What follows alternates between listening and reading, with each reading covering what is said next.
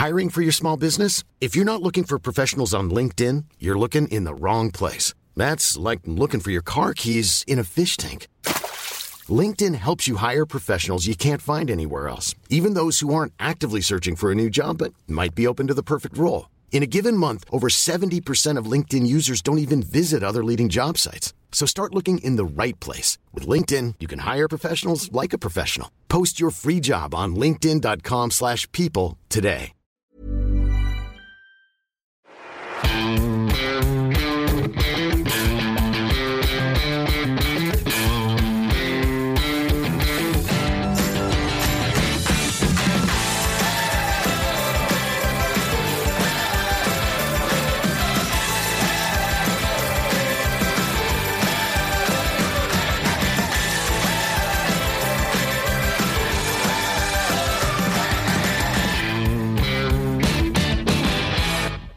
Ein herzliches Moin Moin aus dem herbstlichen Lübeck.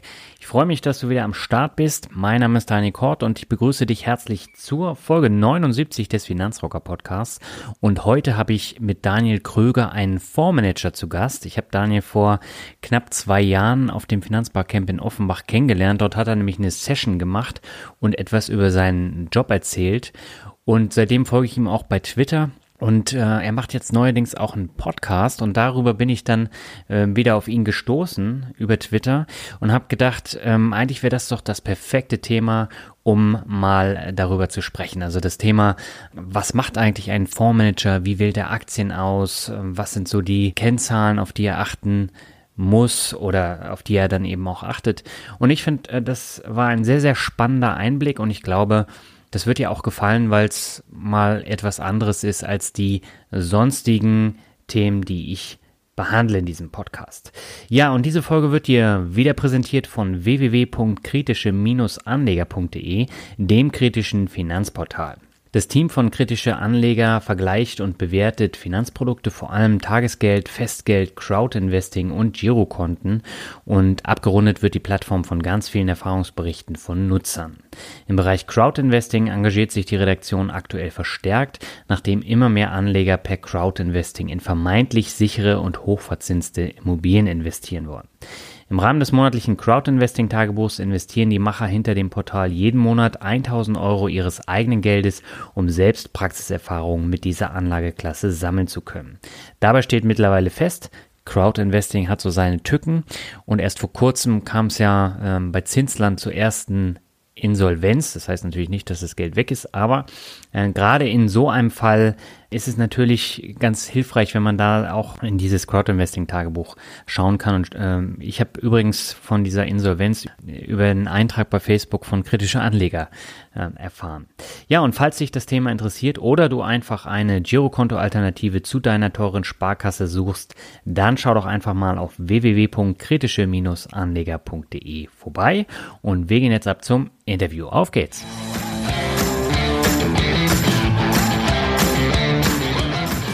Ja, hallo und herzlich willkommen zum Finanzrocker Podcast. Meine Leitung geht heute nach Frankfurt zu Daniel Kröger.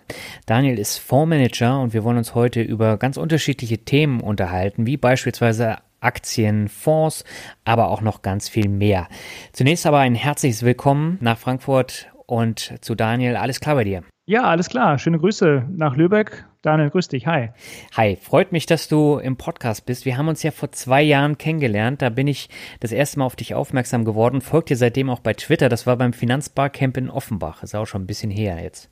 Ist schon ein bisschen her, genau. Aber das, das war ein sehr interessanter Tag. Das stimmt, ja. Ja, da hattest du nämlich äh, deinen Alltag als Fondsmanager vorgestellt und das fand ich außerordentlich spannend und deswegen freue ich mich, dass ich dir jetzt auch ein paar Fragen stellen darf. Ja, gerne. Ja. Nee, schön, dass du auch die Zeit gefunden hast. Freut mich. Okay, vielleicht magst du dich in eigenen Worten einmal kurz vorstellen.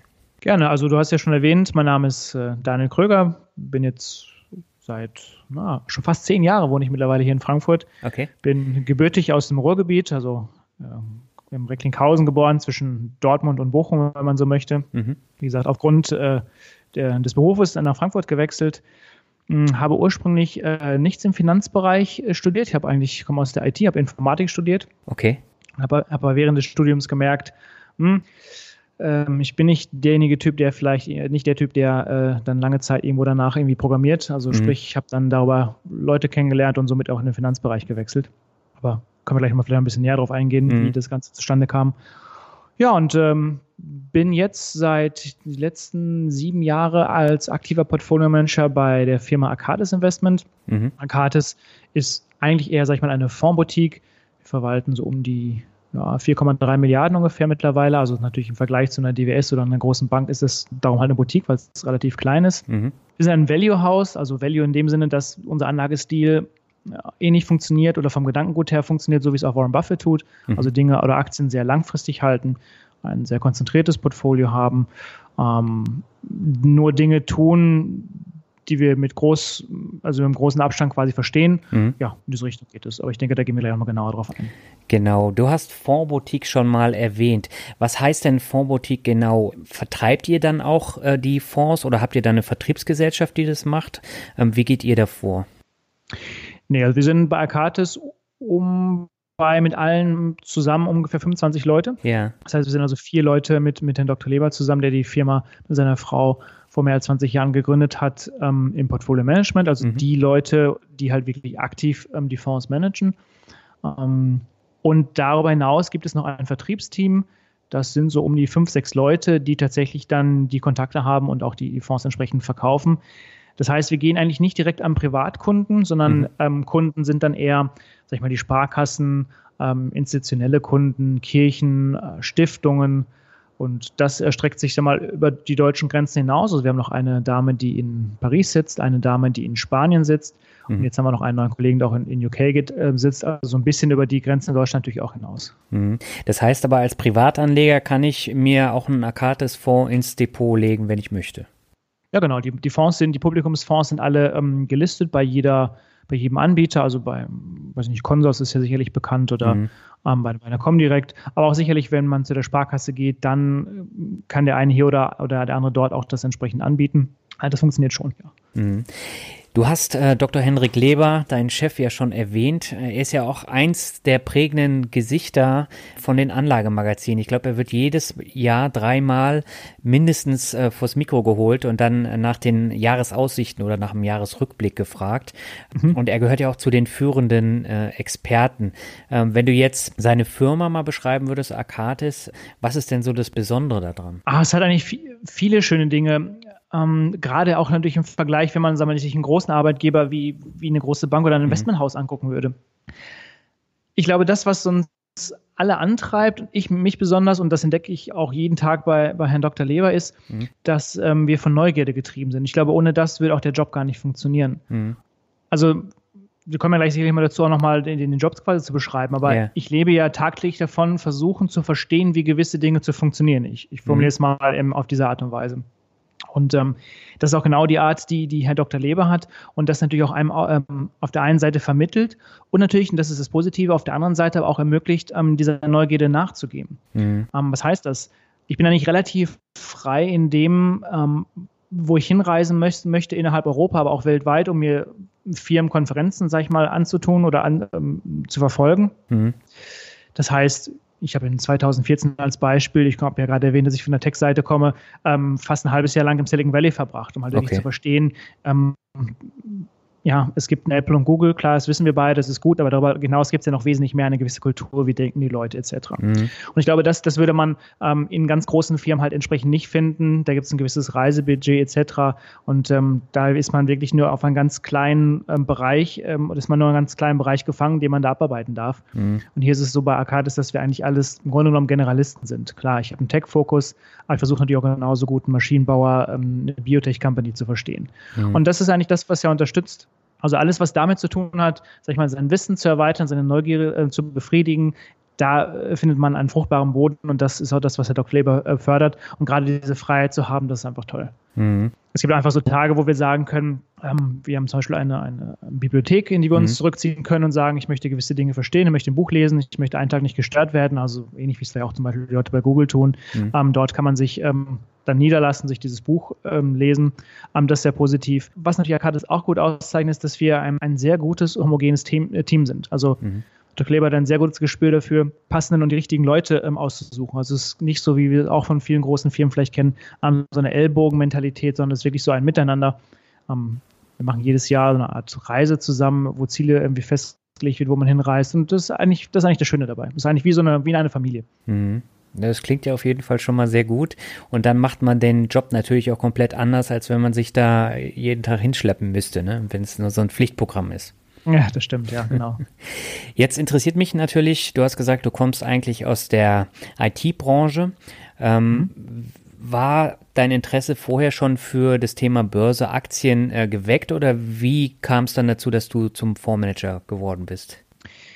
Also die grundsätzliche Interesse damit für Finanzen entwickelte sich so um vor und mit dem Studium eigentlich. Mhm. Also einerseits so ein bisschen, ja, ich sag mal, von der Familie geprägt in Form dessen, dass tatsächlich meine Oma die, die Finanzen geleitet hat und auch in früheren Jahren, was ich Anleihen gekauft hat und auch an Aktien. Mhm. Ich denke, daher kommt das so zum, zum großen Teil.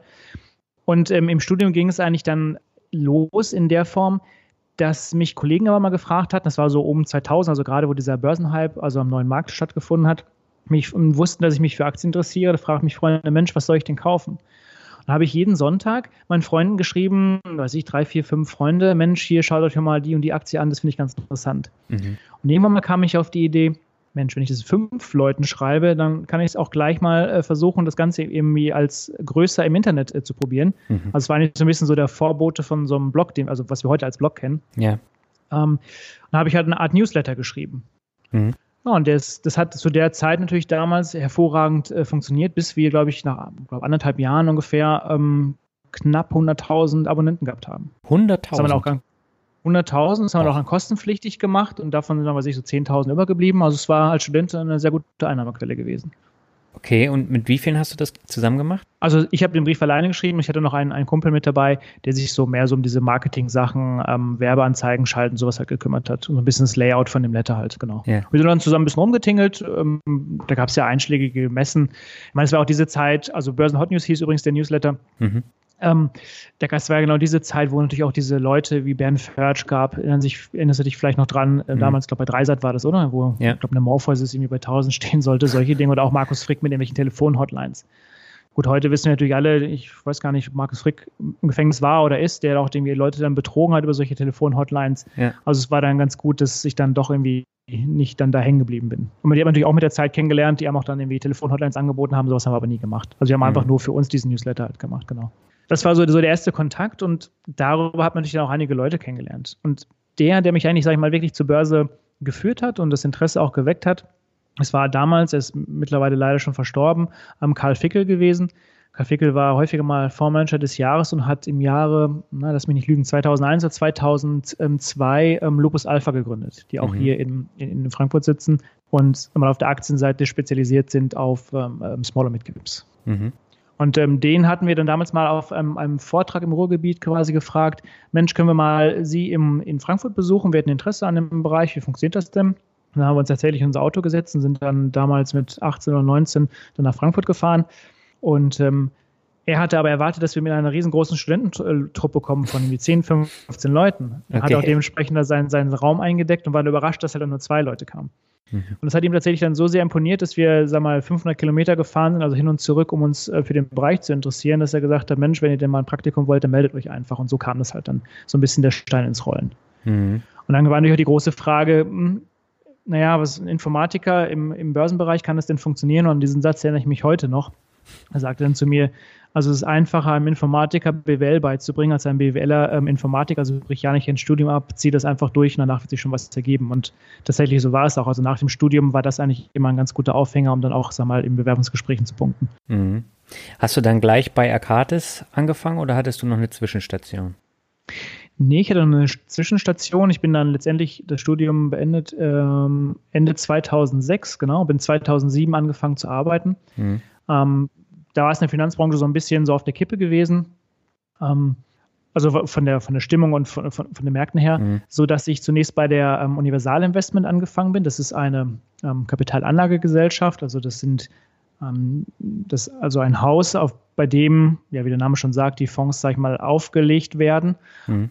Und ähm, die, sag ich mal, für die gesetzliche oder für das Einhalten von gesetzlichen Grenzen ähm, verantwortlich sind. Und dort, der Job hieß zwar Portfolio Management, war aber eigentlich mehr ein, ein Handelsjob gewesen. Das heißt eigentlich auf der anderen Seite auf, saß als Kunde der Herr Dr. Leber, der mir die Orders gegeben hat und hat gesagt hat, hier, ich möchte, weiß ich nicht, eine Daimler heute kaufen, passt das mhm. denn am Fonds? Und das war nicht eine ganz gute Schule gewesen, in dem Sinne natürlich erstmal zu, zu verstehen, wie funktioniert eigentlich so ein, so ein Fondsvehikel? Wer hat da welche Interessen, welche Gesetzeslage gilt? Und auf der anderen Seite natürlich Aktienhandel, klar, also wie, in Anführungsstrichen, wie funktioniert der Markt und, und wie setzt man sowas halt um? Mhm. Und ähm, da war ich dann dreieinhalb Jahre und von dort bin ich dann zu Arcadis gewechselt. Mhm. Dann lass uns doch mal über das Jobprofil eines Portfolio-Managers äh, sprechen. Was heißt denn das genau? Was kann ich mir darunter vorstellen? Ich glaube, bei den Hörern ähm, heißt es wahrscheinlich nur, ja, der wählt irgendwelche Aktien aus, die dann in den Fonds kommen. Wie sieht es denn tatsächlich aus? Wie, wie ist denn dein Alltag? Also na gut, natürlich ist, kein Tag ist äh, so wie, wie der andere. Mhm. Ähm, also mein Job ist einerseits sehr stark geprägt von einer Reisetätigkeit. Ich komme mhm. im Jahr vielleicht so auf, weiß nicht, 100, 120 Reisetage ungefähr. Mhm. Also schon relativ viel. Und ähm, sagen wir, die Hauptaufgabe gilt, Aktien zu finden, wo ich glaube, dass die einen, einen höheren Wert haben sollten als das, was der Aktienmarkt, also Mr. Market mir gerade sagt. Mhm. Also als Beispiel, ähm, ich finde eine Zalando spannend, die steht jetzt irgendwo bei 41 Euro. Aber wenn ich in die Zukunft prognostiziere für mich und ableite, wie denn, sagen wir mal, die Umsätze und auch die Gewinne aussehen, dann müsste, sage ich, in drei Jahren müsste der faire Wert aber eigentlich bei 60 ungefähr liegen. Mhm. So, und dann sage ich, das ist natürlich dann, ich möchte 10% Rendite ungefähr haben. Und so komme ich dann dazu zu sagen, ich kaufe diese Aktie oder halt eben nicht, wenn ich meine oder sage, die Aktie hat einen höheren Wert als das, ähm, was der Aktienmarkt mir gerade suggeriert. Mhm. Und ähm, der Job besteht einerseits natürlich stark daraus, äh, wir, wenn ich im Büro bin, zu lesen. Also zu lesen, angefangen von Tageszeitungen bis ähm, irgendwelchen Internetportalen ähm, aus unterschiedlichen Richtungen. Natürlich hat man ein gewisses Netzwerk, man unterhält sich mit, mit Leuten, die gewisse Ideen haben, tauscht sich halt aus. Ähm, dann gibt es natürlich gewisse Prozesse, um erstmal unterbewertete Aktien zu finden. Arcadis ist natürlich sehr stark darin, dass wir einen eigenen ähm, Datenserver haben, auf denen gewisse ähm, Prozesse im Hintergrund laufen, also statistische Modelle, um ähm, Aktien zu filtern und zu finden. Daraus ergibt sich natürlich erstmal eine Grundsubstanz, wo man sagt, da schaue ich mal tiefer rein. Klar, eine Fundamentalanalyse beruht darauf, dass ich ähm, natürlich viele Geschäftsberichte lese mhm. und auf der anderen Seite natürlich die Reisetätigkeit, wo ich wirklich beim Unternehmen vor Ort bin, im Gespräch mit dem äh, Vorstandsvorsitzenden ähm, unter Umständen versuche, das Unternehmen zu verstehen, indem man, man sich eine Werkshalle anguckt, Maschinen anschaut etc., um das zu verstehen. Oder aber auch natürlich die Form von Konferenzen. Jetzt zum Beispiel letzten Tage war in, in, ähm, in München eine Aktienkonferenz, wo sich dann drei Tage lang sag ich mal, Unternehmen präsentieren. Das findet meistens Hotels oder in größeren Hallen statt, mhm. ähm, wo sie Vorträge halten, beziehungsweise du natürlich dann auch dort im Gespräch mit, mit Vorständen dich unterhalten kannst. Mhm. Das ist eigentlich so mein Alltag. Und ich, bei Arcadis ist es so, ich manage selber einen, einen, einen Europafonds alleine. Mhm. Ich habe mit einem meinem Kollegen zusammen, dem, dem Frank Löberstedt, der den Deutschlandfonds seit 13 Jahren alleine managt, der übrigens auch bei dir ganz in der Nähe sitzt, der auch in Lübeck sitzt. Mhm. Das hatten wir ja vor dem Gespräch schon. genau. Ähm, der macht das seit 13 Jahren, ist die Erke Löberstedt, also ein externer Partner, der der ähm, den Deutschlandfonds für uns managt. Ja. Und das mache ich jetzt mit ihm seit einem Jahr zusammen und er selber auch schon erfolgreich seit 13 Jahren alleine. Mhm. Das sind so die beiden, die Hauptfonds, die ich mitbetreue und verantworte. Und es gibt natürlich einen globalen Fonds, da sind natürlich alle im Team gefragt. Die, die managt natürlich Herr Dr. Leber hauptsächlich, er trifft die letzte Entscheidung, aber wir liefern ihm natürlich dann, dann auch passende Ideen und schlagen bestimmte, bestimmte Dinge vor. Das sind so die Fonds, die wir, die wir also als Publikumsfonds verwalten. Mhm. Drumherum gibt es natürlich auch Spezialmandate, was ich gerade sagte, für für Familien, Stiftungen, ähm, Kirchen etc. Das ist dann ein separates Portfolio, was dann von euch gemeinsam betreut wird. Ja, genau. Also wir haben jetzt zum Beispiel einen Kunden, ist eine mit der reichsten Familien äh, in Deutschland, die gesagt haben, wir möchten ein Aktienportfolio haben, das ist eigentlich ein relativ spannendes Projekt, die gesagt haben, ähm, wir möchten gerne äh, Geld für unsere Kinder sichern in Form dessen, ähm, wir möchten ein stabiles Portfolio aus Aktien, die es mit ganz großer Wahrscheinlichkeit auch noch in zehn Jahren gibt. Und jetzt mal mhm. losgelöst, so und nicht unbedingt nur auf die Bewertung geschaut, sondern wie stabil sind diese Aktien, gibt es die halt auch noch. Mhm. Also natürlich ja nochmal wirklich so, sag mal, Buffett halt in, in Reihenkultur, ne? also wirklich sehr stabile Aktien. Mhm. Dann lass uns doch mal über deinen Fonds mal so ein bisschen genauer sprechen. Das ist der Arcades Aktien Europa Fonds. Ähm, mhm. Was steckt denn da genau dahinter? Also Europa steht ja schon im Namen, das heißt, du investierst eigentlich ausschließlich in europäische Werte, oder? Genau. Also ich kann eigentlich, sag mal, komplett von was haben wir denn, von Portugal bis ähm, nach, nach Russland investieren mhm. und ich kann von, was ist ganz oben, Norwegen bis nach unten nach Italien investieren. Das ähm, erstreckt sich so als, ähm, als für mich als Europa. Mhm.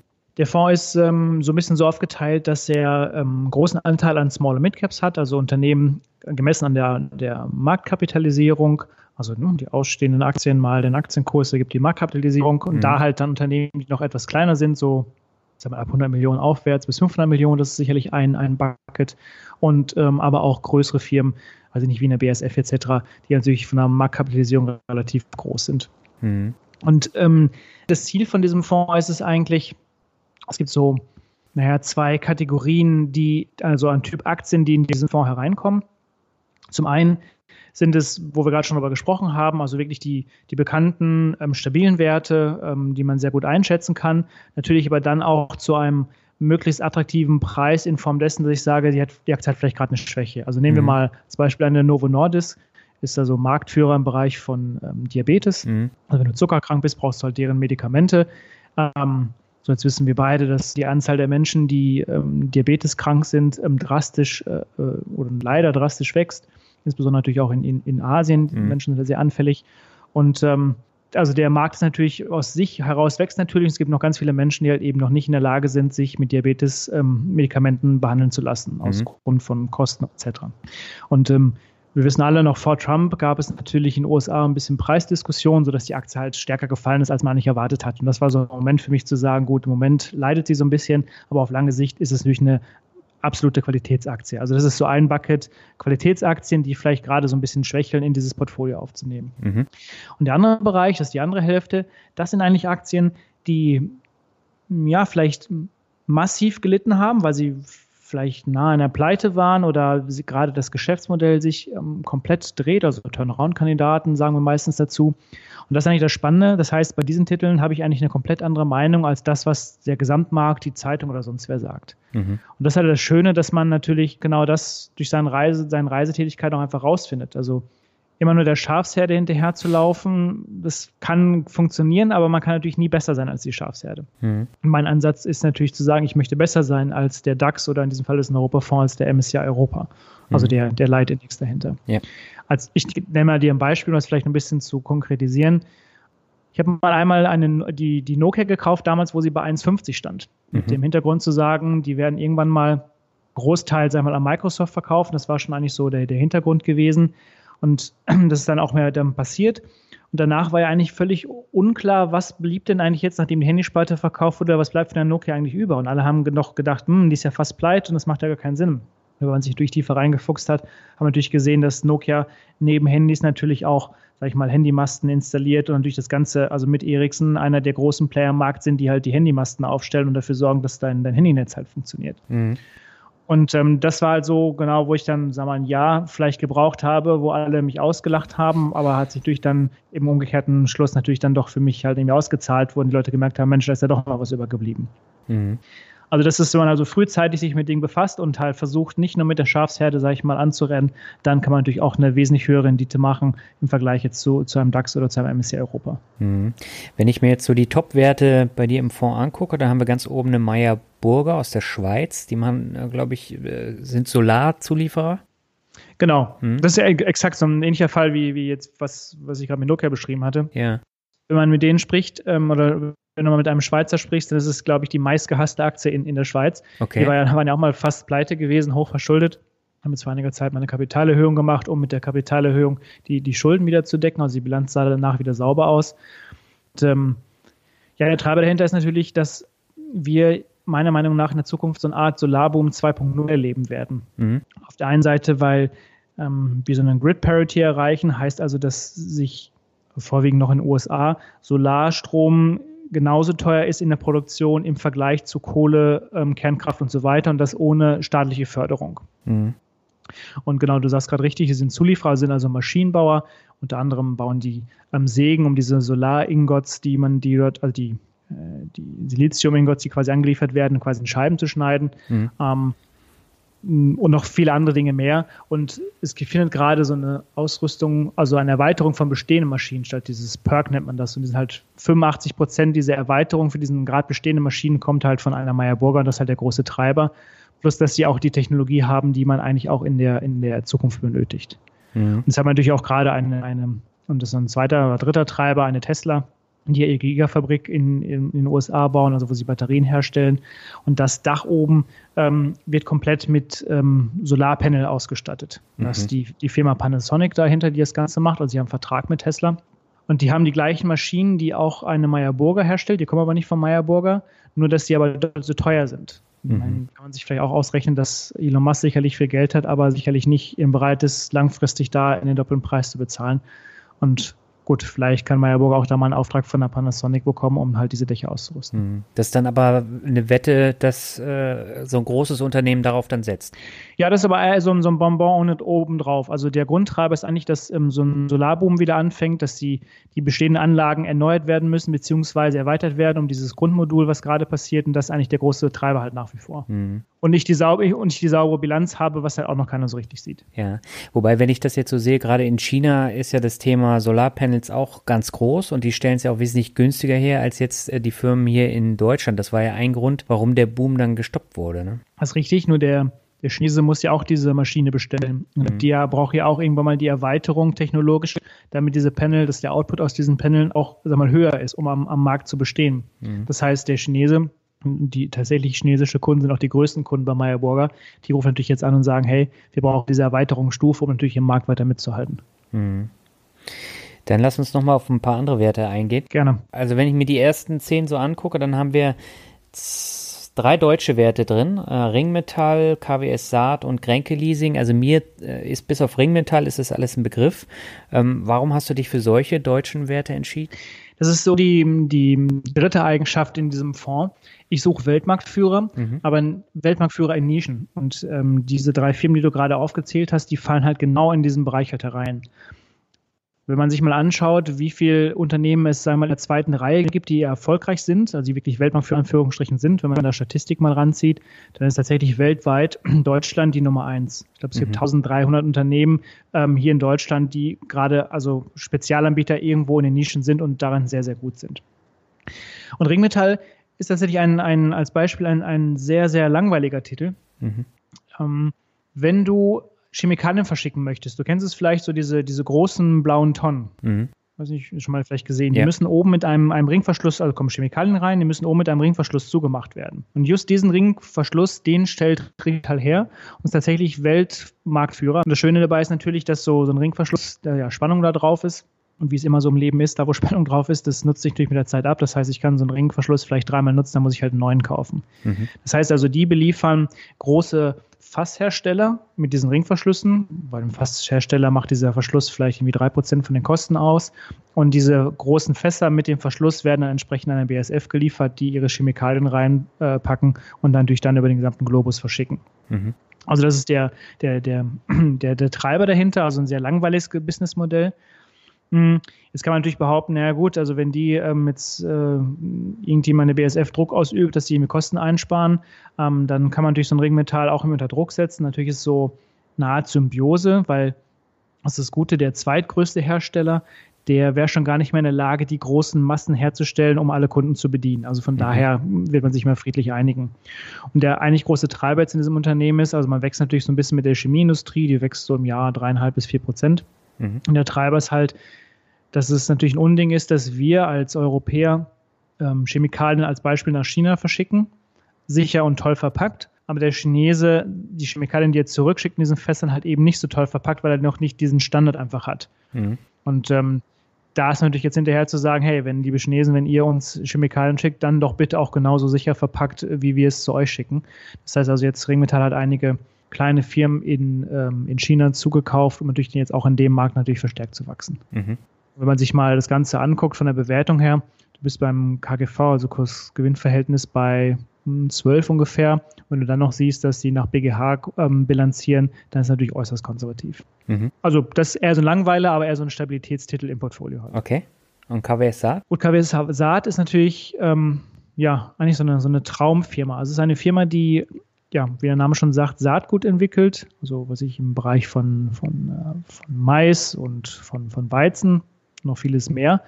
Und die, das Ganze funktioniert nicht zwangsweise mit Gentechnologie, sondern es beruht darauf, dass man natürlich, wie man es in der Biologie damals mit Mendel etc. Ähm, gelernt hat, dass natürlich durch verschiedene Kreuzungen äh, man andere Pflanzen versucht zu erzeugen. Mhm. Also als Beispiel ein Mais, der vielleicht auch resistent ist ähm, gegen trockene Erde, der so ein bisschen länger dort aushalten kann. Oder vielleicht, also gerade in solchen Gebieten, wo der eingesetzt wird. Oder Gebiete, wo es vielleicht zu sehr regnet, dass er halt nicht das ganze Wasser aufnimmt. Mhm. Ähm, ein bisschen hitzeresistent ist. Und das bedeutet, dass du natürlich ähm, so ein Saatgut, was du entwickelst, das nicht von heute auf morgen passiert, sondern da muss es über mehrere zehn Jahre das Ganze entwickeln. Das heißt, die haben natürlich über die letzten 50, 60 Jahre eine riesengroße Datenbank mit in verschiedenen Saatgütern und sind in dem Maße, je nachdem, welches, welche Pflanzenart du nimmst, halt Weltmarktführer für dieses Saatgut. Und wenn wir beide morgens Unternehmen aufmachen würden, würden wir es gar nicht hinbekommen, weil wir erstmal ja diese 50 Jahre Forschungsarbeit aufarbeiten müssen. Mhm. Also auch langweilig, aber genau natürlich in dem Bereich, was uns eigentlich beschäftigt. Ähm, auf dem Planeten gibt es immer mehr Menschen. Wir müssen die Menschen natürlich auch irgendwie ernähren. Das heißt also, ein, ein Saatgut zu haben, wo eine Pflanze raus entsteht, die natürlich sich den Umweltbedingungen anpasst und vielleicht auch auf der anderen Seite, wo natürlich der Ertrag in der Pflanze auch noch vielleicht einen Ticken höher ist. Das ist eigentlich so der Treiber dahinter. Mhm. Was ich noch spannend finde, ich habe ein Interview mit dir gelesen und da hast du den Banken- und Finanzsektor hervorgehoben, der ja momentan von sehr vielen gemieden wird. Du hast aber in dem Interview äh, auf die Ingbank aus äh, den Niederlanden und die britische Metrobank hingewiesen, mhm. die du beide, glaube ich, auch in deinem äh, Fonds drin hast. Äh, worin unterscheiden die sich jetzt von einer deutschen Bank oder anderen europäischen Bank? Genau, das war, glaube ich, ein Interview jetzt vor drei, vier Wochen gewesen. Ne? Ähm, also die ING habe ich nicht in meinem Portfolio. Ich habe nur die Metrobank in meinem Portfolio. Mhm. Also grundsätzlich ist ja der Value Investor immer etwas ähm, vorsichtig gegenüber Banken. Und ja. zwar hat das genau den entscheidenden Grund, dass ich natürlich nie weiß, was sich in diesem Bankenportfolio oder in der Bilanz quasi hinter den Werten, hinter den Buchwerten verbirgt. Mhm. Heißt, wenn ich jetzt eine deutsche Bank nehmen würde, ähm, dann unterstelle ich jetzt mal, weiß wahrscheinlich nicht mal der Vorstand, wie hoch die Risiken sind von das, was halt in den Büchern an, an Positionen, an Krediten etc. quasi im, äh, drin steht. Mhm. Also das möchte ich halt eben vermeiden, um halt eine, eine böse Überraschung, äh, und dass ich keine böse Überraschung ähm, erlebe. Und die Metrobank ist tatsächlich ähm, äh, ja, der, der Traum jeder ähm, Firma aus, aus vielerlei Hinsicht. Mhm. Die Metrobank ist also wenn man sich den, den Bankenmarkt in UK anschaut, da hat man eine Barclays, noch viele andere Anbieter. Der Markt ist relativ groß und Kunden sind grundsätzlich eigentlich alle sehr unzufrieden, weil der Service halt nicht stimmt, etc. Und ähm, es gibt einen, einen, jemanden aus den USA, der heißt Vernon Hill, der hat ähnliches Bankkonzept, wie es jetzt schon für die Metrobank gibt, vor einigen Jahrzehnten mal in den USA oder beziehungsweise in Kanada umgesetzt. Es gibt übrigens die, die Forbes-Liste, die 20, 2020 Liste, die heißt, dass man 20 Jahre lang an der Börse gelistet war, ähm, 20 Prozent Rendite ähm, pro Jahr erwirtschaftet hat. Und da fiel Vernon Hill mit seiner Bank damals rein. Mhm. Und dieses Konzept ähm, setzt er jetzt um uns in, in UK. Und zwar ist es so, wenn du in eine Bank reinkommst, sieht sie erstmal sehr freundlich aus, sehr hell erleuchtet, also nicht ganz, ganz hinten dunkel steht nicht immer der Geldautomat, sondern wirst halt freundlich empfangen. Also die Bank ist völlig auf, auf Service aus. Mhm. Die haben Öffnungszeiten unter der Woche von morgens um sieben bis abends um neun. Sie haben sogar samstags und sonntags ähm, geöffnet. Also die versuchen einfach den Kunden da abzuholen, was ihn eigentlich frustriert, nämlich halt, dass der Service in, in der Form nicht stimmt. Und sie machen eigentlich nur Einlagengeschäft, also du bringst dein Geld auf dein Girokonto, kannst ein Sparbuch haben dort du kannst ähm, deine Baufinanzierung ähm, über die abschließen, also Kredite in der Form. Das ist das ja. Grundkonzept, nur die Dinge kannst du halt abwickeln, also sprich Dinge, die du relativ einfach nachvollziehen kannst. Also es ist jetzt nicht wie bei der Deutschen Bank, die sonstige Finanzierung, Investmentbankgeschäft und sonst was in ihrer Bilanz haben. Also mhm. das meine ich damit, dass man es nachvollziehen kann. Okay. Und das Schöne ist, dass ähm, viele große Banken in UK ihre Schließfächer abgeschafft haben, ähm, weil es sich für die nicht mehr rechnet.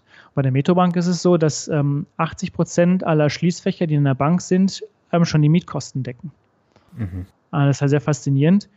Ähm, weiß ich nicht, ist, die haben eine Kooperation mit einem äh, Tierfutterhersteller. Ähm, das heißt, wenn du einen Hund mitbringst, dann bekommt er dann Knochen und solche Dinge. Also einfach, um den Kunden, ne, also für sich zu gewinnen. Ja. Und äh, Vernon Hill hat mal ein Buch geschrieben und dem bezeichnet er, er möchte Kunden haben, die Fans sind. Und das ist eigentlich genau das, das Geheimnis. Du möchtest ja ein Produkt haben, wo du nicht zwangsweise rausgehen musst und sagen möchtest, hey Leute, kauft doch mein Produkt, sondern umgedreht. Die Leute finden dein Produkt so toll, sind halt Fans und wollen es unbedingt haben. Mhm. Also ähm, alle wollen ein Apple-Telefon haben und alle wollen aber auch in UK zu einer Metrobank ein Konto haben. Das Schöne ist, die wachsen rasant, aber ohne dass sie einen Cent für Werbung ausgeben. Also es funktioniert tatsächlich nur über Mund- und zur Mundpropaganda. Okay. Immer wenn ich jetzt in London bin und Taxi fahre oder Uber fahre, fahre frage ich immer, hey, kennt ihr die Metrobank? Und dann sagen, ja, ich bin zufrieden und ich habe es jetzt gestern meiner Cousine empfohlen. Also ich versuche mal ein bisschen auf der Straße herauszufinden, wie sich das Ganze verhält. Und das ist einfach ein, ein Traum von Geschäftsmodell. Okay. Wie gesagt, sie wachsen sehr, sehr rasant, bisher nur in UK. Ähm, die haben Kunden, die Fans sind. Und das ist der zweite Punkt, was auch, sag ich mal, die, du hast ja noch nach der ING Lieber gefragt. Ja. Die beiden haben begriffen, dass natürlich man sehr viel Kosten einsparen kann, wenn man gewisse Prozesse in einer Bank einfach auf die IT auslagert. Mhm. Ähm, es gibt eine, eine Firma, die heißt Blue Prism, die, sag ich mal, Software zur Verfügung stellt, um, um gewisse Prozesse darin abzubilden. Mhm. Wenn du zu einer Commerzbank als Beispiel gehst und fängst jetzt mal ein halbes Jahr an, dort ähm, zu, zu lernen, dann ist es so, dann brauchst du ungefähr vier Monate, bis du erstmal die Prozesse in dieser Bank verstanden hast. Also ja. wie machst du was, wo legst du was ab? Bei der Metrobank ist es total einfach. Du hast in einer Woche, wenn du neu dort anfängst, die Prozesse verstanden und die restliche Zeit deiner Ausbildung wirst du darin trainiert, wie du mit dem Kunden umgehst. Also wie verkaufe ich dem Kunden ein Sparbuch oder was auch immer. Und das ist halt genau der Treiber. Digitalprozesse im Griff zu haben und mehr darauf aus sein, freundlich gegenüber dem Kunden Produkte zu verkaufen, als erstmal zu verstehen, wie tickt die Bank intern, wo muss ich was ablegen. Und das ist einfach das Schöne an dieser Metrobank. Und die ING, äh, DIBA tatsächlich, ist ja genauso. Wir kennen es also die, die ING DIBA kennen wir hier in Deutschland als kostenloses Girokonto online, die natürlich auch einen sehr guten Service hat und auch intern auch relativ gute ähm, IT-Strukturen. Mhm. Also wenn du mal dir ähm, Interviews durchliest mit dem äh, ähm, CFO oder auch mit dem ein CTO quasi, dann, dann siehst du ja genau, dass er sich, dass sie sich so ein bisschen mit wie ein Startup fühlen und so weiter. Aber das ist auch genau das, was so eine Bank halt treibt. Mhm. Weil die Bank natürlich auch merkt mit der Zeit, wir können nicht unser Modell so weiterfahren, wie wir es die letzten 20, 30 Jahre gemacht haben. Die Leute wollen mittlerweile was anderes haben. Und mit äh, Blockchain etc. wird sich diese ganzen Bankmodelle halt noch weiter ähm, aufweichen und ich glaube, da wird sich manche Bank in Zukunft in den nächsten fünf bis zehn Jahren nochmal umgucken. Mhm. Das heißt, wenn ich dich jetzt richtig verstehe, dann guckst du dir die Modelle dann tatsächlich vor Ort an und du kannst jetzt sagen, du warst jetzt in der Metrobank und die hat dich vom Gesamtkonzept, wo du da auch in der Bank gestanden bist, äh, vollkommen überzeugt und hast dann eben noch ein bisschen weiter geschaut, wie ist das Geschäftsmodell, wie entwickelt sich das Ganze und so gehst du auch bei anderen äh, Anlagen vor. Genau, also ich, also ich fange natürlich an, wie gesagt, mit auf dem Schreibtisch mit dem Geschäftsbericht und mhm. mit Präsentationen und mit Transkripten, was der CEO halt so sagt. Wenn ich das spannend finde und sich das für mich irgendwie, sag mal, in meinem Kopf, also das ist ja auch so ein Punkt. Ich meine, nicht jedes Geschäftsmodell verstehst du ja sofort. Ja. Ähm, es gibt Dinge, die liest du durch und du hast für dich sofort irgendwie ein klares Bild, ah, so funktioniert das, das sind die, die Zahnräder, so generiert man also quasi Cash im Unternehmen, finde mhm. ich gut.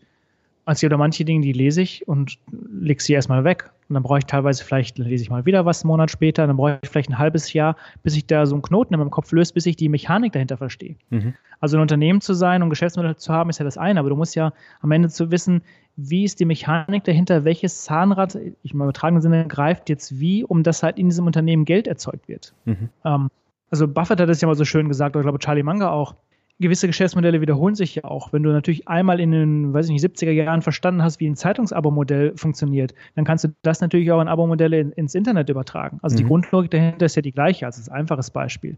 Und genau das, darum geht es halt. Genau, bei der Metrobank war es so, dass ich genau das auf dem Blatt Papier verstanden habe und natürlich dann mal nach London gefahren bin, mir ein paar Filialen angeguckt habe, mit Mitarbeitern gesprochen habe, irgendwann ein Gespräch mit dem Vorstand ähm, gehabt habe.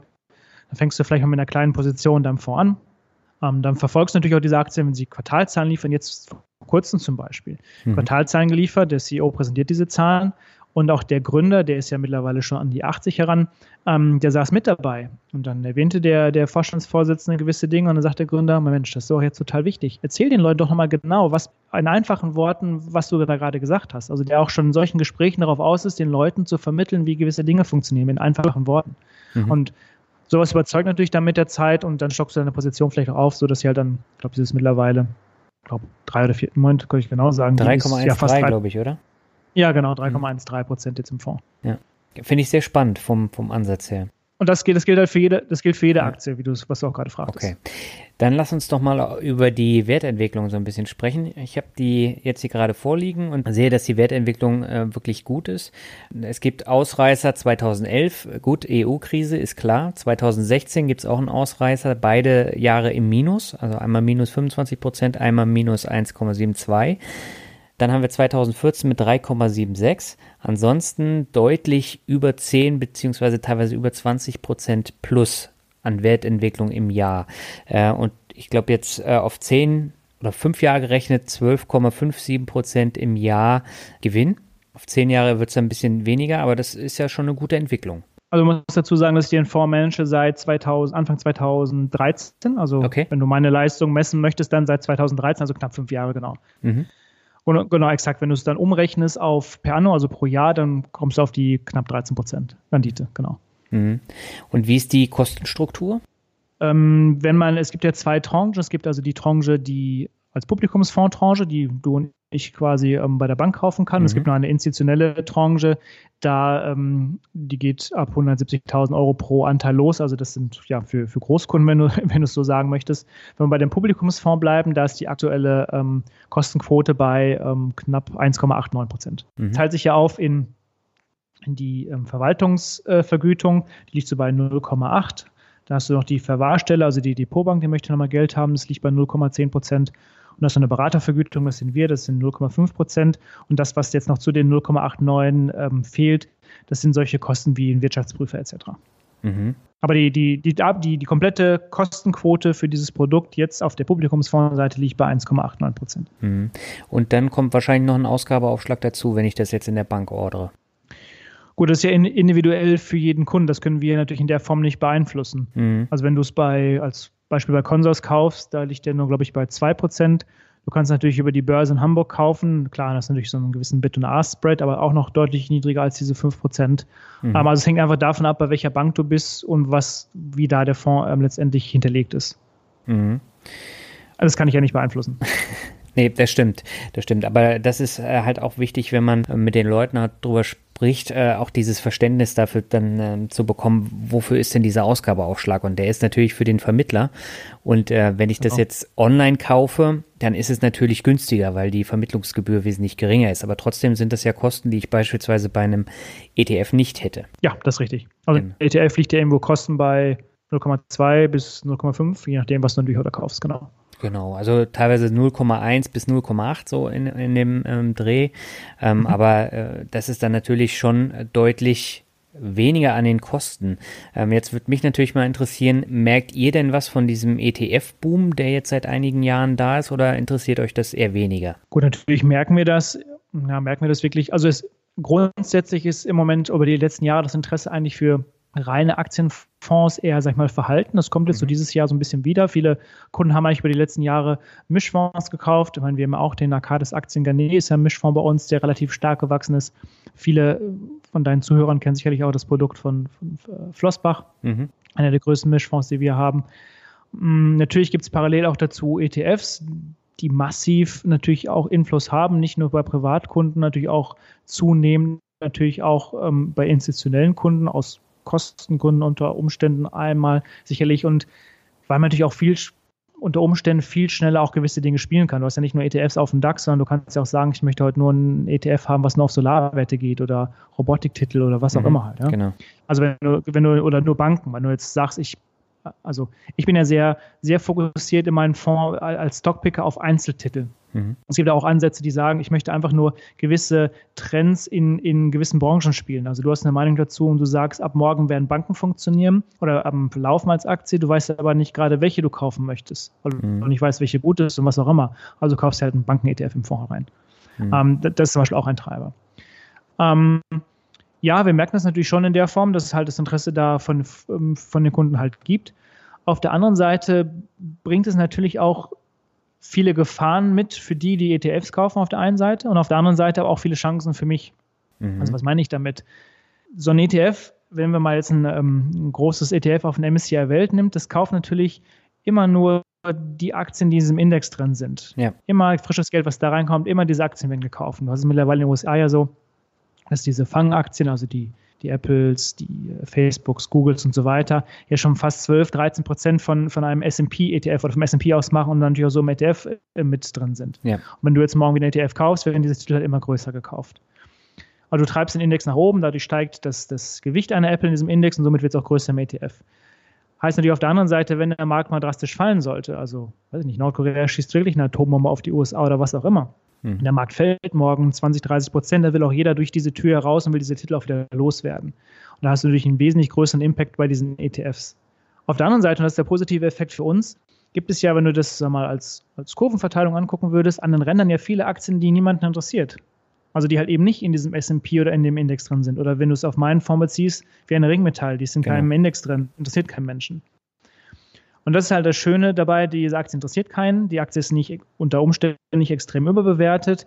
Wenn der Markt fällt, dann wird sie vielleicht auch nicht so stark fallen, wie die Titel, die im ETF drin sind. Das heißt also, wir können dann schön an den Randgebieten fischen, weil diese Aktien einfach nicht äh, nach oben gekauft werden und teuer werden. Mhm. Und das ist eigentlich der Vorteil für uns und können dadurch, zumindest hat es bisher die letzten zehn Jahre auch mal geklappt, eine Überrendite erzielen gegenüber natürlich einem äh, MSCI Europe ETF, was du natürlich am Markt kaufen kannst. Mhm. Aber ich gebe dir recht, das ist natürlich ein heikles Thema ich ähm, nehme es schon mal vorweg, bevor du mich danach fragst, ähm, äh, das natürlich nur auf lange, lange Sicht, und da gibt es ja viele Studien drüber, nur 20 Prozent aller aktiven Portfolio-Manager auch wirklich eine Überrendite erzielen. Also ein ETF hat natürlich schon irgendwo auch eine Daseinsberechtigung. Ja, genau, das wäre nämlich auch die nächste Frage gewesen, weil letztendlich musst du ja natürlich dann auch outperformen, damit sich die Gebühren dann wirklich äh, auch rentieren. Und äh, gerade wir äh, Finanzblogger, wir äh, bashen natürlich auch immer auf die aktiven Fonds. Ich meine, ich habe selber aktive Fonds im, im Portfolio, ähm, weil ich davon dann eben auch äh, in gewisser Weise überzeugt bin. Oder es sind Altlasten, eins von beiden. Ähm, mhm. Aber nichtsdestotrotz ähm, es gibt auch wirklich gute Sachen äh, jetzt zu kaufen. Bloß wenn ich mir jetzt die ganzen Börsenmagazine angucke, das sind auch immer die gleichen, die dann empfohlen werden. Und letztendlich äh, ist dann zwei Seiten weiter auch eine große einseitige Anzeige äh, vom jeweiligen Fondsanbieter. Und da stellt man sich dann schon die Frage, ist es jetzt ernst gemeint, dass äh, der Fonds jetzt eine Note 1 bekommt oder hat er tatsächlich diese Outperformance oder liegt es wirklich nur an der Werbung zwei Seiten vorher? Klar, kann man natürlich alles eben in der Form in Frage stellen. Ja. Ich glaube, man muss irgendwie mehrere Dinge dabei berücksichtigen. Einerseits natürlich klar, Börse ist keine Einbahnstraße.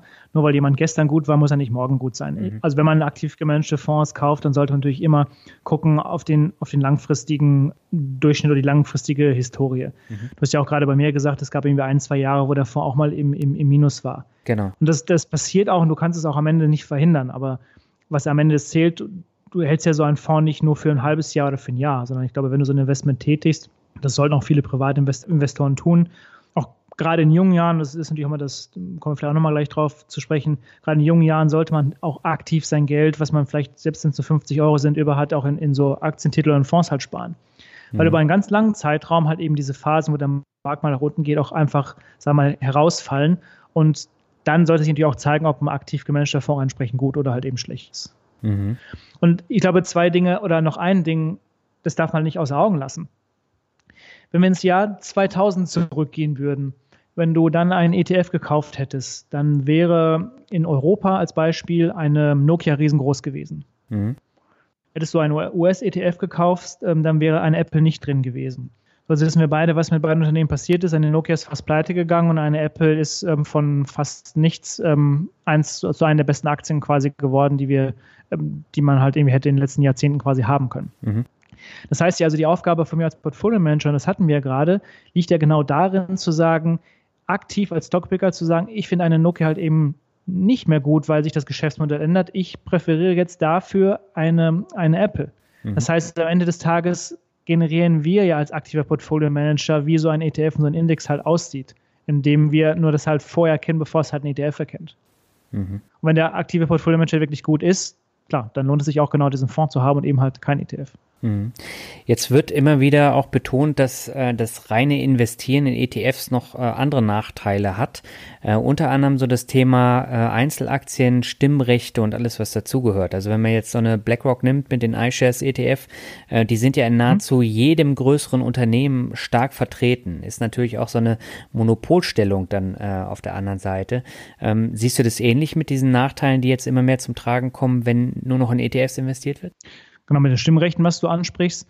Und hinzu kommt ja auch, dass ja nicht jedes ETF, was du kaufst, die Anteile auch ähm, physisch dort in dem Fonds gehalten werden. Ja. Es wird ja auch teilweise repliziert in der Investmentbank, verstreut um mehrere Ecken etc.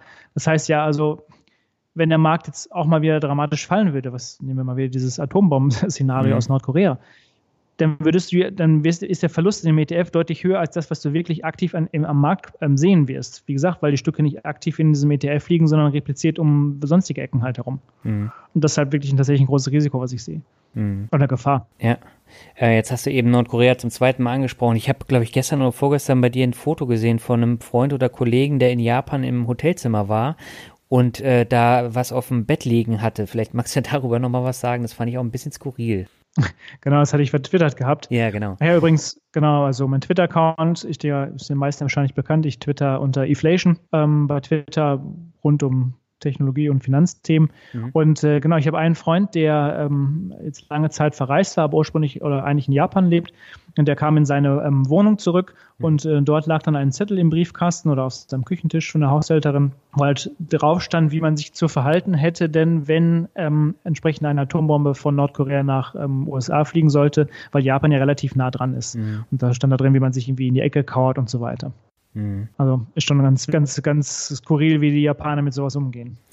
Ja gut, aber ich meine, ganz von der Hand weisen kannst du es ja nicht, zumal äh, Nordkorea ja auch schon äh, eine Bombe dann über Japan äh, ins Meer geschossen hat. Ne? Stimmt, genau. Ja. Ich meine, das ist ähm, höchst undiplomatisch, was natürlich da passiert. Also ich glaube, ich schätze die Gefahr, dass wirklich meine Atombombe fliegt, eher für ähm, relativ gering ein. Aber klar, du hast natürlich da in Nordkorea die Leute die kein Blatt vor den Mund nehmen. Du mhm. hast auf der anderen Seite einen Trump, der auch gerade sowas, naja, provoziert. Ich glaube, andere Politiker wären da vielleicht etwas diplomatischer in ihrer Haltung. Mhm. Da kann man nur hoffen, dass dann vielleicht irgendwie andere Politiker in dieser Welt versuchen, dieses halt zumindest zu beschwichtigen. Oder wie auch jetzt unser Außenminister Gabriel gesagt hat, dass man natürlich auch da mal mit Nordkorea sprechen sollte, um vielleicht andere, dass sie halt eben keine Angst haben und ähm, vielleicht andere Maßnahmen aufzeigen, dass man halt eben entsprechend halt keine Angst vor den Atombomben der Amerikaner halt haben muss. Mhm. Okay, dann lass uns nochmal das Thema wechseln. Kommen wir zu einem anderen Hype-Thema. Ähm, mhm. dein Chef, Dr. Henrik Leber, ist ja bekannt dafür, dass er ab und an auch mal neue Wege geht. Und äh, er war jetzt in den Medien, weil er als erster traditioneller Investor bei einem globalen Mischfonds auf Bitcoins im Portfolio setzt. Wie siehst du denn persönlich die Kryptowährung? Oder also auch Ethereum oder andere? Ähm, positiv, eher so, klar, du sagst schon zu Recht, also ähm, Dr. Leber hat da einen, einen Mischfonds, den er für sich selbst mit, hauptsächlich auch mit seinem eigenen Geld betreibt, also nennt es immer so einen persönlichen ähm, Sandkasten. Da macht er das, was, was, wo er sich wohlfühlt, ähm, das, was er als Trend erkennt. Und da hat er auch für sich, ja, schon im letzten Jahr oder Anfang dieses Jahres, ähm, die Bitcoins für sich ähm, äh, entdeckt. Und das lässt sich ja bisher nur auch als ETF kaufen, aber auch nicht physisch, sondern auch nur repliziert. Und das hat er mhm. aber in diesem Fonds getan. Grundsätzlich ich glaube, ich habe tatsächlich mal auch, hatte ich selber persönlich Bitcoins. Ich glaube, die ersten, die habe ich damals geschenkt bekommen. Ich glaube, die standen bei 5 Dollar oder sowas. Also ich glaube, okay. wenn die sie geschenkt hat, ähm, obwohl, er hat mir nicht so viele geschenkt, aber wird sich wahrscheinlich ärgern. Für mich war das lange Zeit ähm, und ist es immer noch eigentlich ein, ein, ein gesellschaftliches Experiment. Also ich finde es halt spannend zu sehen, dass du eine Währung hast, die begrenzt ist, um dann zu schauen, gerade dann, wenn diese Währung halt mal voll geschöpft ist und da ist, wie sich dann halt so, so ein System einfach verhält. Mhm. Weil im Vergleich, und das wissen wir beide, ähm, zu einem Euro, wenn ich halt Geld brauche ähm, oder irgendwie Inflation in eine Richtung lenken möchte oder Deflation oder was auch immer, dann werfe ich halt die Druckermaschine an oder halt eben nicht. Und ähm, klar, jetzt kann man natürlich sagen, ja, ich weiß doch gar nicht, wem oder was da gehört und was da passiert. Aber Ende des Tages weißt du es natürlich ähm, auch nicht beim Euro. Beim Euro glaubst du daran, dass der Draghi alles richtig macht und beim, beim Bitcoin glaubst du daran oder vertraust du der Mathematik dahinter. Mhm. Also für mich sind zwei Dinge. Die Mathematik dahinter finde ich halt spannend. Auf der anderen Seite ist es für mich ein gesellschaftliches Experiment. Mhm. Gut, jetzt kann man die Frage stellen, wo kann so ein Bitcoin irgendwann mal stehen? Ich glaube, dass die Nachfrage da, das sieht man jetzt auch in China, nochmal massiv größer sein wird, mhm. Weil wenn du, was ich in China irgendwie vielleicht eine Menge Geld verdient hast, möchtest du es nicht im Renminbi halten, sondern möchtest es vielleicht irgendwie außer Land schaffen. Gut, es gab natürlich auch da einige neue Regelungen in China, dass diese Bitcoin-Börsen zugemacht wurden. Ich glaube, dieser Druck kann nochmal stärker werden. Da kann sich auch ein Bitcoin sicherlich nochmal verdoppeln, noch weiter steigen. Aber am Ende des Tages kannst du ja nicht wie bei einer Aktie einen fairen Wert ausrechnen. Oder auch genau. bei Gold kannst du keinen fairen Wert ausrechnen, weil es gar keinen inneren Wert hat. Also natürlich sehr, sehr spekulativ und du siehst es ja auch. Du wachst irgendwie morgens auf und da hat mal Bitcoin irgendwie 30 Prozent verloren und weiß ich, fünf Stunden später hat es wieder 40 Prozent gewonnen halt. Also mhm. ähm, es ist ja spekulativ, es kann schnell rauf und runter gehen, aber ich finde es halt spannend. Mhm. Und tatsächlich, Ethereum hast du ja nochmal angesprochen. Aus Informatiker-Sicht ist es so, dass Bitcoin, sag ich mal, da wollen wir jetzt wahrscheinlich nicht zu tief gehen, aber nochmal auf der IT-Seite einige Nachteile hat, was dieses Ethereum quasi besser abbindet ähm, oder anbindet oder du es sag mal, vielseitiger einsetzen kannst. Mhm. Ähm, da ist es sogar so, dass ich tatsächlich mal persönlich ähm, jetzt glaube ich für zwei Jahre mir so Cloud-Speicher gekauft habe, um halt selbst quasi Geld zu, ähm, ja, zu, zu generieren, zu meinen, wenn du so möchtest. Mhm. Aber einfach nur aus Spaß. Ist natürlich auch mal so ein Effekt, man glaubt natürlich immer, dass man irgendwie so das Geld auf der Straße findet, so ist natürlich auch nicht. Also mit dem Anstieg von dem Ethereum ist natürlich genau das passiert, dass natürlich die Schwierigkeitsstufe dahinter, die mathematischen Operationen deutlich gestiegen sind, sodass natürlich das, was du hinterher rausbekommst, auch dann deutlich weniger geworden ist. Aber mhm. es rechnet sich für mich immer noch und es macht Spaß, sich das zu beobachten, genau. Mhm. Jetzt hast du ja einen kleinen spekulativen Teil deines eigenen Portfolios schon mal vorgestellt. Ähm, wie legst du denn sonst privat an? Auch in Einzelaktien oder äh, dann auch eher in Fonds? Also grundsätzlich ist es so, die Fonds, die ich selber manage, da habe ich natürlich auch mein privates Geld drin und da mhm. ist auch einen großen Teil, also sprich in dem Deutschlandfonds und äh, in, in dem Europafonds. Und darüber hinaus, und das ist natürlich meistens so, also sagen wir, im Europafonds ist es so, dass es ein sehr konzentriertes Portfolio ist. Also es sind so zwischen 30 und 40 Aktien im Portfolio. Mhm. Du kannst natürlich auch einen Fonds finden, wo 200 Titel drin sind. Dann freut sich der Fondsmanager, weil jeden Tag natürlich irgendeine Aktie steigt, aber die ist natürlich nur sehr, sehr klein in diesem Fonds. Mhm. Ich sage aber, nein, ich möchte halt, wenn ich etwas kaufe, auch eine Meinung dazu haben. Und darum ist halt ein konzentriertes Portfolio. Und Buffett hat ja auch mal gesagt, irgendwie ein diversifiziertes Portfolio ist halt nur für die Menschen, das ist halt ein bisschen äh, ketzerisch gesagt, die halt keine Ahnung haben. Also wenn du dich gut auskennst, dann kaufst du halt irgendwie eine Aktie, legst die in deinem Körbchen und kümmerst dich halt darum. Mhm. Und so dieser Philosophie folge ich halt, darum 30 bis 40 Aktien. Und das ist natürlich auch von der Gesetzgebung hervorgeschrieben. Du darfst natürlich nicht mehr als 10 Prozent von einer Aktie im Portfolio haben. Also ist dem Gesetzgeber geschuldet. Mhm. Jetzt komme ich zu dem Punkt, wenn du mich aber jetzt nachts wecken würdest, dann würde ich dir wahrscheinlich zehn Aktien aufzählen, von denen ich hellauf begeistert bin, die mhm. in meinem Portfolio drin sind. Und von diesen Aktien befindet sich natürlich auch ein Teil in meinem privaten Portfolio. Plus zu irgendwelchen Langfristpositionen. Natürlich, Buffett haben wir jetzt schon ein paar Mal erwähnt, wie eine Berkshire Hathaway als Beispiel. Mhm. Welche Rolle spielt so das Thema Dividenden für dich, auch einerseits privat, andererseits auch als äh, Fondsmanager? Das ist, ähm, also in, in, als Fondsmanager spielt es gar keine Rolle mhm. und zwar aus dem einfachen Grund, wenn ich Manager einer, einer Unter eines Unternehmens bin und habe am Ende des Jahres Geld über, mhm. muss ich überlegen, was mache ich mit diesem Geld. Dann habe ich ähm, vier Optionen. Wenn vorhanden, wenn ich Schulden im Unternehmen habe, zahle ich diese Schulden zurück. Ich kann Dividenden ausschütten. Mhm. Ich kann meine eigenen Aktien zurückkaufen oder aber ich kann das Geld wieder in meinem Unternehmen stecken. Und jetzt erwarte ich von einem CEO, also von einem Geschäftsführer eines Unternehmens, dass er die Variante wählt, die ihm die möglichst höchste Rendite bringt und so natürlich auch mir als Aktionär. Soll heißen, er kann mir zwar eine Dividende ausschütten, damit habe ich vielleicht eine dreiprozentige Dividendenrendite, mhm. aber wenn er die, das Geld in einem eigenen Unternehmen investieren würde, er würde nehmen wir McDonalds, die würden drei neue Filialen aufmachen, ist die Rendite in diesen neuen Filialen sicherlich, oder dann ist sie deutlich höher als die 3% Dividendenrendite, nämlich bei, bei 10 oder noch mehr Prozent. Und da habe ich natürlich langfristig mehr davon als diese 3% Dividende, zumal sie auch doppelt besteuert ist. Mhm. Ähm, das heißt, ich möchte eigentlich das Unternehmen haben, was für sich entscheidet, wo das Geld am, am bestmöglichen aufgehoben ist. Klar, ist das natürlich Riesenunternehmen wie eine McDonalds, die können, haben so viel Geld, die können neue Filialen aufmachen, haben immer noch Geld über, die schütten immer eine Dividende aus. Ja. Also ich meine aber Unternehmen, die jetzt vielleicht nur gerade wachsen oder was auch immer. Ähm, für mich privat spielen Dividenden auch keine Rolle. Also ich bin jetzt noch in dem Alter, ich bin ähm, 38, dass jetzt ich noch nicht gucken muss, dass ich irgendwas mit Dividenden finanziere.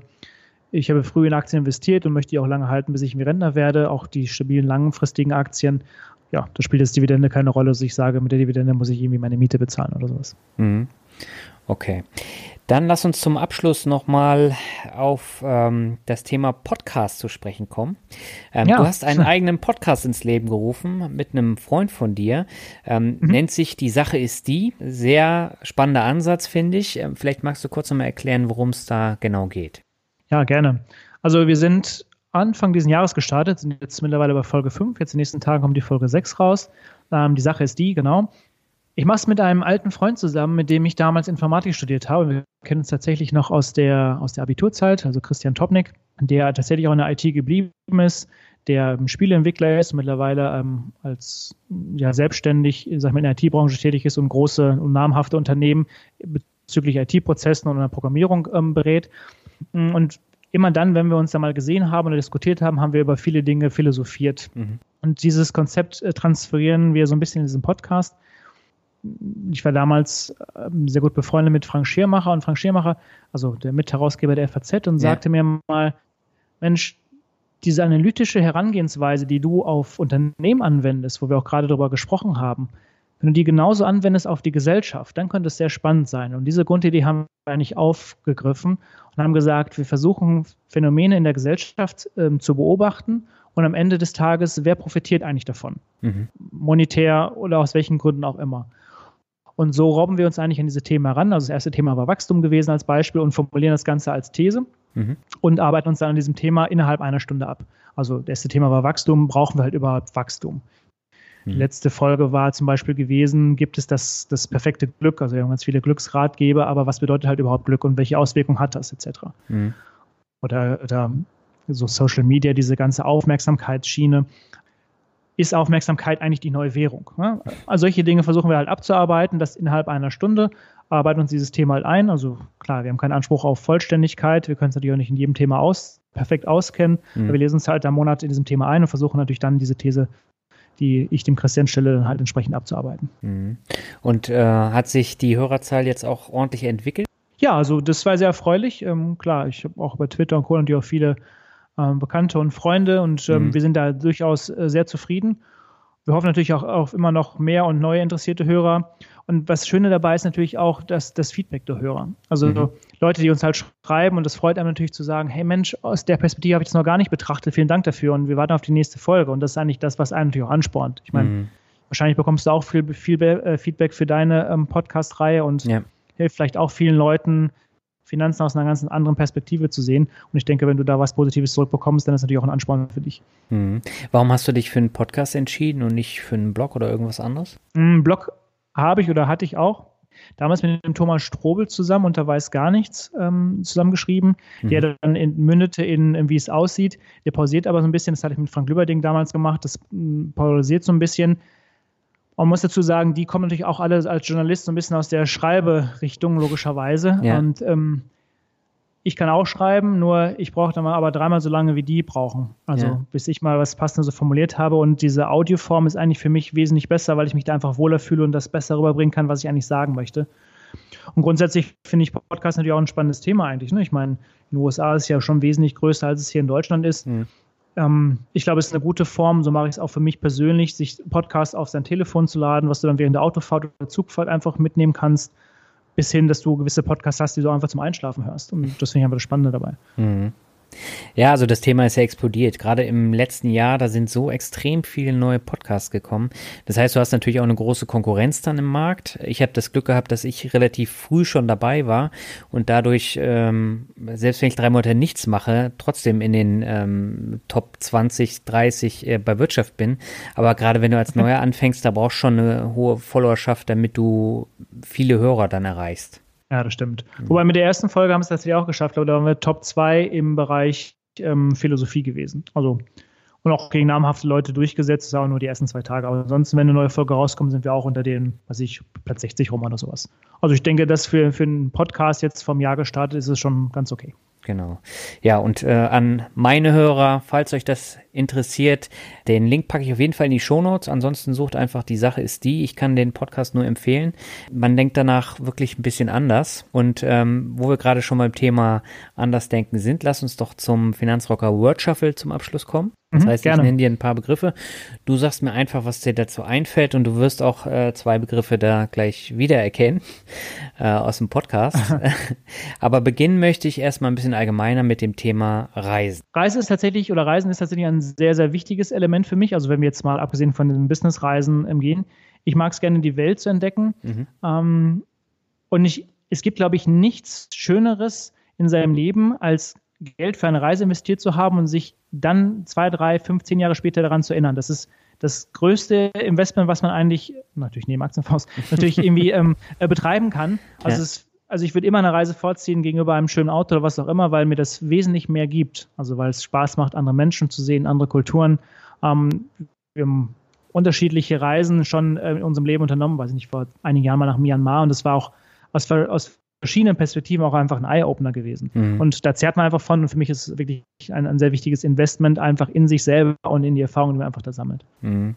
Das, das finde ich immer spannend, wie die Leute dann immer darauf antworten, weil ich habe schon ganz, ganz viele digitale Nomaden auch im Podcast gehabt und auch andere Leute und das Thema Reisen verbindet irgendwie sehr, sehr viele meiner Podcast-Gäste und die sagen das genauso, wie, wie du es eben betont hast und ich sehe es ja genauso.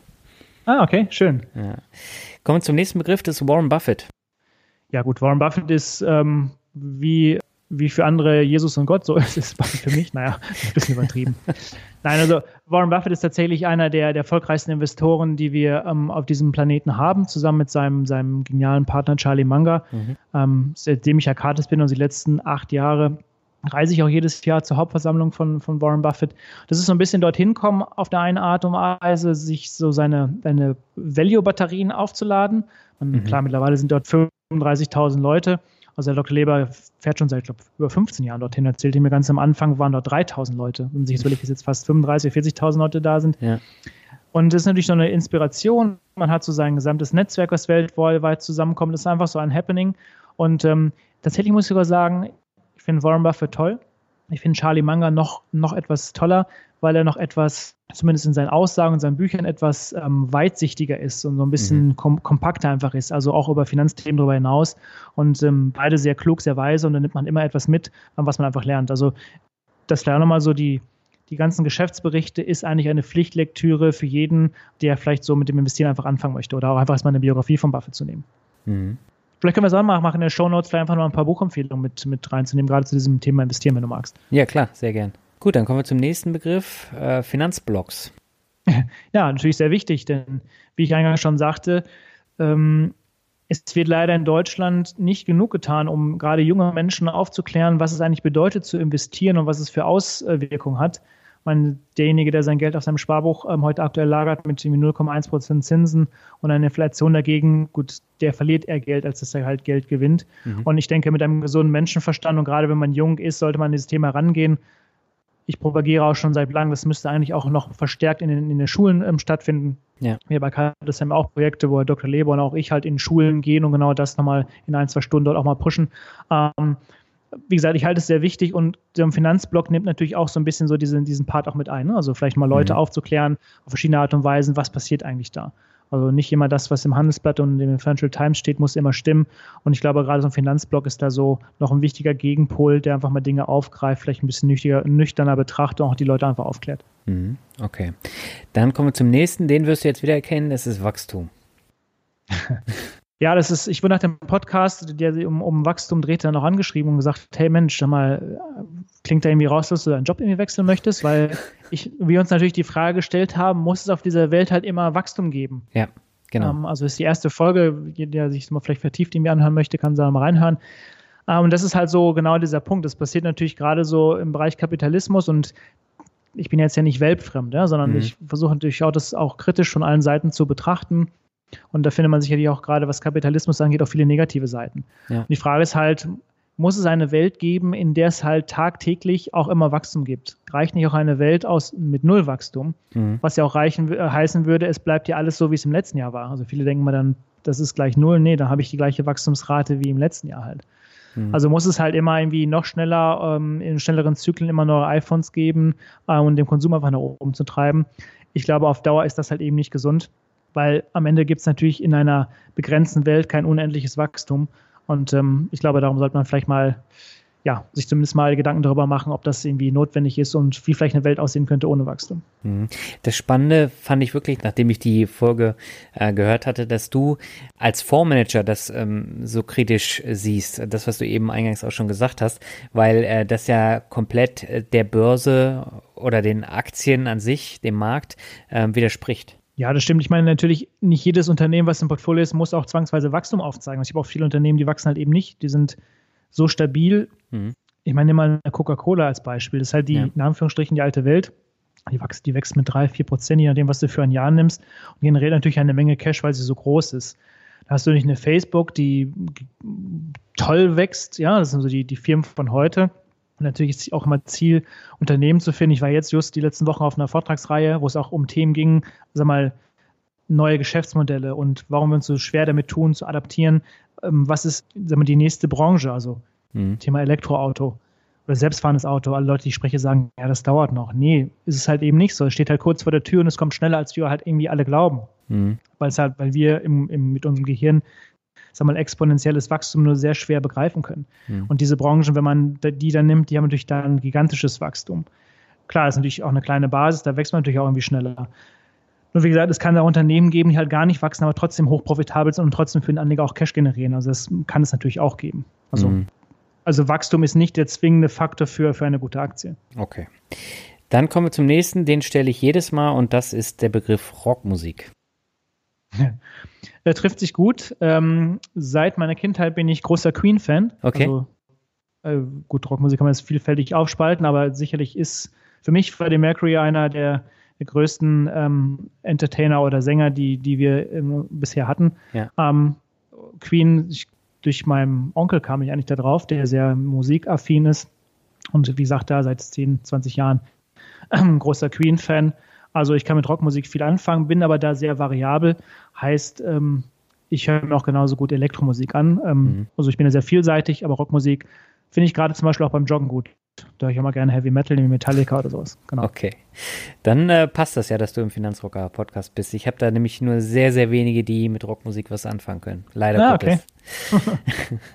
Zwei Begriffe habe ich jetzt noch für dich und der nächste, mhm. den wirst du auch äh, wieder erkennen, das ist Glück. Ja, ähm, das ist genau die letzte Folge im Podcast gewesen. Ähm, viele Menschen verbinden mit, mit Glück Konsum als Beispiel oder wenn sie in die Disco gehen, ähm, oder wenn sie ein Bier oder ein Wein trinken. Das kann für einen Moment auch sicherlich irgendwie glück, glücklich machen, aber mhm. übertönt natürlich so ein bisschen vielleicht seine eigenen Gedanken im Kopf. Ich glaube, jeder Mensch kann glücklich sein, dazu benötigt man kein Ferrari, keine Disco oder sonst was dazu, mhm. sondern das Glück entsteht in einem selber, indem man einfach mit sich und der Umwelt im, im Einklang ist. Ähm, das ist schwer, aber das ist ein Ziel, was ich versuche auch tagtäglich ähm, für, für mich zu erreichen.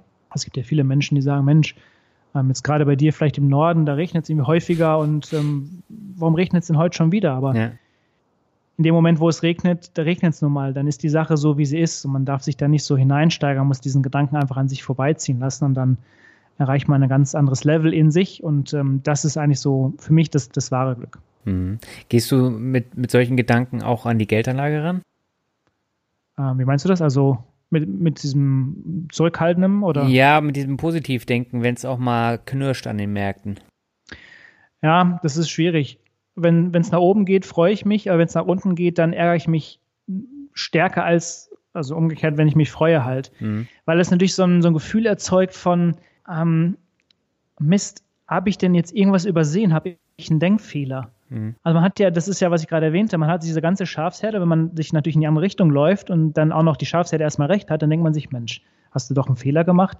Man fängt wieder von vorne an zu überlegen, was hast du übersehen? Und man diskutiert und so weiter. Mhm. Und irgendwann kommt man entweder zu dem Punkt, wo du sagst, ja, ich habe wirklich einen Fehler gemacht, das passiert zum Glück passiert, logischerweise, aber zum Glück nicht so häufig. Oder du sagst, nein, der Markt sieht es halt einfach falsch. Und das sind natürlich solche Momente, wo du mal ins Grübeln kommst. Mhm. Das aber, du hast ja gerade gesagt, in 2016 war der Fonds Minus gewesen. Ja. Das ist ja genau so ein Punkt, wo du anfängst zu überlegen und nochmal jeden Stein nochmal umdrehst. Und das hat aber den positiven Effekt, dass du eigentlich dadurch schon sag mal, den, den Weg für die Outperformance im nächsten Jahr legst, weil du dich ja nochmal tiefer wieder mit allem beschäftigt hast. Mhm. Und also, ich glaube, man braucht solche Phasen, wo es auch mal gegen dich läuft, um einfach wieder ich sage es mal, klar bin ich jeden Tag hellwach und tue jeden Tag meine Arbeit, aber mhm. dass man trotzdem noch jemanden hat und das tut der Markt, einen noch mal ein bisschen wachrüttelt. Mhm. Wobei man muss auch dazu sagen, letztes Jahr liefen alle europäischen Aktien sehr schlecht, auch die Indizes, äh, die äh, europäischen und ähm, von daher ähm, war klar, dass da Aufholpotenzial auch da war. Ne? Klar, das kommt dann hinzu ja. und natürlich kommt auch hinzu, dass, sag ich mal, die USA jetzt auch sehr, sehr gut gelaufen ist und gut, dann haben wir diesen Trump-Effekt gehabt, das, was er vorhatte, die Märkte schon mal, wie es ja immer so ist, immer vorweggenommen haben. Ja. Und jetzt scheint es ja auch so zu sein, dass sie sich halt eben nicht durchsetzen kann bei der Krankenkasse und sonstigen Dingen und auch die Wirtschaft sich in Europa natürlich auch ins Positive dreht, sodass auch jetzt dann die Aktienmärkte das natürlich auch vorwegnehmen. Hm. Jetzt äh, haben wir eigentlich auch schon den letzten Begriff vorweggenommen, der ist nämlich tatsächlich Europa. Mhm. Magst du dazu noch was sagen? Ja, gerne. Ähm, also ich finde hinsichtlich viele andere ähm, die, sagen wir, lange, lange Zeit Europa schlecht geredet haben. Also ein, ein sehr starkes Bündnis und das sollten wir uns auch bewahren. Es verbindet uns in Form von, von Kultur. Es verbindet uns dadurch, dass wir natürlich auch ähm, friedlich miteinander leben. Und ich glaube, es ist weiterhin erstrebenswert, auch daran festzuhalten. Es gibt es äh, schwache und, und, starke Mitglieder. Das ist, glaube ich, in jedem Zusammenleben so. Das haben wir auch im, in Deutschland auf der Bundesebene. Das haben wir jetzt in Europa größer. Das ist aber auch eine Familie. Ich glaube, da muss man sich gegenseitig unterstützen. Mhm. Das muss natürlich auf eine faire Art und Weise ablaufen. Und ich glaube, Europa ist, kann wesentlich stärker sein und sollte auch stärker werden, auch gerade als Gegenpol gegenüber Asien und auch gegen, gegenüber den USA, weil wir auch viele Dinge haben, die wir auch wirklich sehr gut können. Und ähm, ja, ich glaube, das sollten wir nicht alle schlecht reden, sondern wir sollten daran arbeiten und das positiv sehen. Punkt. Sehr schönes Schlusswort. Daniel, hab vielen Dank für das Interview. Ich glaube, die Einblicke ähm, hatte ich in der Form noch nicht im, im Podcast. Mhm. Und äh, sowas finde ich immer äh, klasse. Von daher vielen Dank für deine Zeit und für das viele Wissen, was du auch eingebracht hast. Das hat mich echt gefreut. Ja, gerne. Vielen Dank für die Einladung. Und ja, vielleicht wiederholen wir das ja mal bei Gelegenheit. Das machen wir auf jeden Fall. Vielen Dank. Hm. Ciao. Gerne. Tschüss. Ja, soweit das Interview mit Daniel Kröger. Es hat mir eine Menge Spaß gemacht. Ich glaube, das hat man auch gemerkt. Und die Einblicke, die Daniel gegeben hat, die waren mal definitiv etwas anderes. Und ähm, gerade deswegen wollte ich ihn auch unbedingt in meinem Podcast haben. Und ich bin wirklich froh, dass er zugesagt hat, sofort, und dass wir das dann auch relativ schnell dann umgesetzt haben. Ja, bevor wir dem Ende entgegengehen, habe ich natürlich noch ein paar Bewertungen für dich. Und zwar von Morgen wird's besser. Er schreibt einer der besten, informativ und kurzweilig, weiter so. Ja, vielen Dank für die Bewertung. Der nächste ist der Finanzlöwe. Er schreibt Top Podcast, sehr angenehmer Referent und hochwertiger und unterhaltsamer Inhalt. Ja, auch dir vielen Dank für die Bewertung. Und jetzt habe ich ähm, noch Iris Prima. Und Iris schreibt, ich freue mich auf jede Ausgabe. Ich möchte endlich mal Danke sagen. Den Podcast höre ich schon länger und die meisten Folgen auch immer wieder. Ganz unbedarft in Sachen Kapitalanlagen bin ich eigentlich nicht und das Thema Finanzen interessiert mich auch schon lange. Dennoch finde ich in fast jeder Folge Aspekte, die mich zum Blick über den Tellerrand veranlassen. Wenn ich bedenke, wie viel Geld ich in der Vergangenheit für Fondsgebühren verbrannt habe und wie sich diese Summen in Zins und Zinseszenz ausgewirkt hätten, Egal. Seit Folge 71, danke auch an Alexander, bin ich dabei, Excel-Tabellen mit Zahlen zu füllen und sehe jetzt, wie sehr sich selbst meine Dividenden summiert haben. Ich freue mich auf die nächsten Folgen. Ja, Iris, vielen herzlichen Dank für die lange Bewertung und es freut mich, dass die Podcast-Interviews so einen Einfluss auf dich und deine Anlagen haben und auch äh, allgemein auf den ähm, Blick über den Tellerrand. Und genau das ist ja der wichtigste Punkt in meinem Podcast. Ich glaube, wenn ich nicht so viele unterschiedliche Podcast-Gäste ähm, zusammenbringen würde, dann würde es am Ende immer nur aufs Gleiche rauslaufen und das wäre mir zu dröge und ähm, deswegen halte ich auch nach wie vor an meinen Mixtapes fest, die nach wie vor noch nicht so richtig beliebt sind wie meine anderen Folgen, aber trotzdem fünfstellige Hörerzahlen haben. Ja, und die letzte Bewertung für heute ist eine Vier-Sterne-Bewertung von Elektronik Engel. Er schreibt äh, unterhaltsam. Der Podcast ist unterhaltsam und bietet viele Informationen mit unterschiedlichen Gesprächspartnern auf unterschiedlichem Niveau. Ja, das ist auch eine Geschichte, die höre ich häufiger, aber ähm, das hat natürlich auch, oder das bringt meinen Anspruch mit sich, dass ich eben sehr, sehr viele unterschiedliche Podcast-Gäste haben möchte und die meisten, die kenne ich ja vorher nicht und ähm, von daher, ja, weiß ich immer nicht so ganz, was mich erwartet, aber ich bin ähm, mit nahezu allen Folgen äh, wirklich zufrieden und da ist am Ende genau das rausgekommen, was ich eigentlich herausstellen wollte und von daher, ja, geht es genauso weiter und ich kann jetzt schon mal zum Ende dieser Podcast-Episode versprechen, bis zum Ende des Jahres habe ich super tolle Gäste. Ähm, da freue ich mich natürlich und äh, auch die vergangenen vier Gäste jetzt äh, waren, waren wirklich super und die dritte Staffel ist auch mit Abstand die erfolgreichste bisher. Und äh, das zeigt natürlich, dass ich da auf dem richtigen Weg bin. Ähm, ja, und an dieser Stelle nochmal herzlichen Dank, dass du zuhörst und vielen Dank auch für die ganzen tollen Bewertungen. Und ja, bis zum nächsten Mal wünsche ich dir alles Gute und die nächste Folge ist auch mal wieder ein Mixtape und da bin ich mal gespannt, wie das ankommt. Aber das gibt's nächste Woche. Ich sage jetzt erstmal, mach's gut. Bis dahin. Ciao.